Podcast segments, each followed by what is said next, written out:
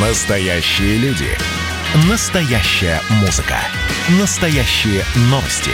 Радио «Комсомольская правда». Радио про настоящее. 97,2 FM. эм. Россия и Беларусь. Время и лица. Здрасте, здесь Бунин, и сегодня я про один из важнейших этнических атрибутов белорусского народа, про национальный костюм.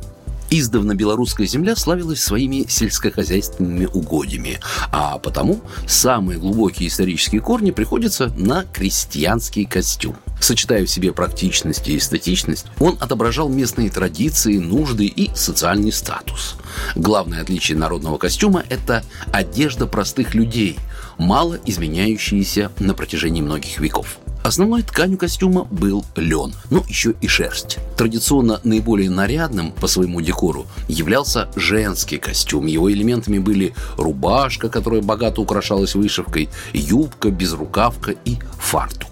Юбки в различных регионах Беларуси назывались по-разному и порой зависели даже от их цвета. Абсолютно белая называлась бяляк, синяя – синька. Могли зависеть наименования юбок и от материалов.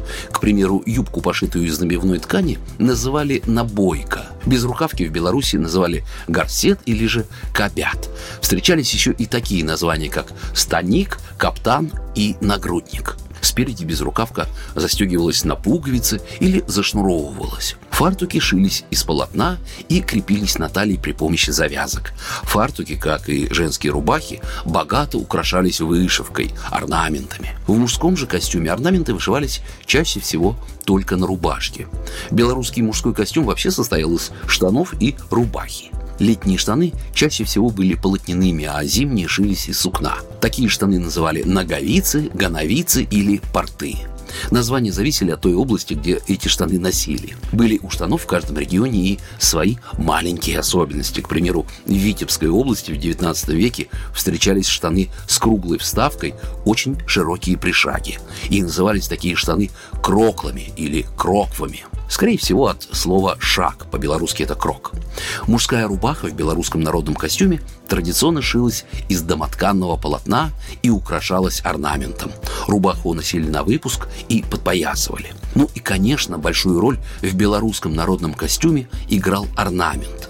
Символика орнамента древняя, сохранявшаяся еще с языческих времен – Узоры в основном вышивались красными нитями по белой ткани. Мастерицы еще в древние времена могли складывать целые предложения из таких символов и вкладывать определенный смысл в декор костюма. И таким образом для белорусских крестьян орнамент служил не только украшением, но и заклинанием, что ли, и даже оберегом. Программа произведена по заказу телерадиовещательной организации Союзного государства. Россия и Беларусь. Время и лица.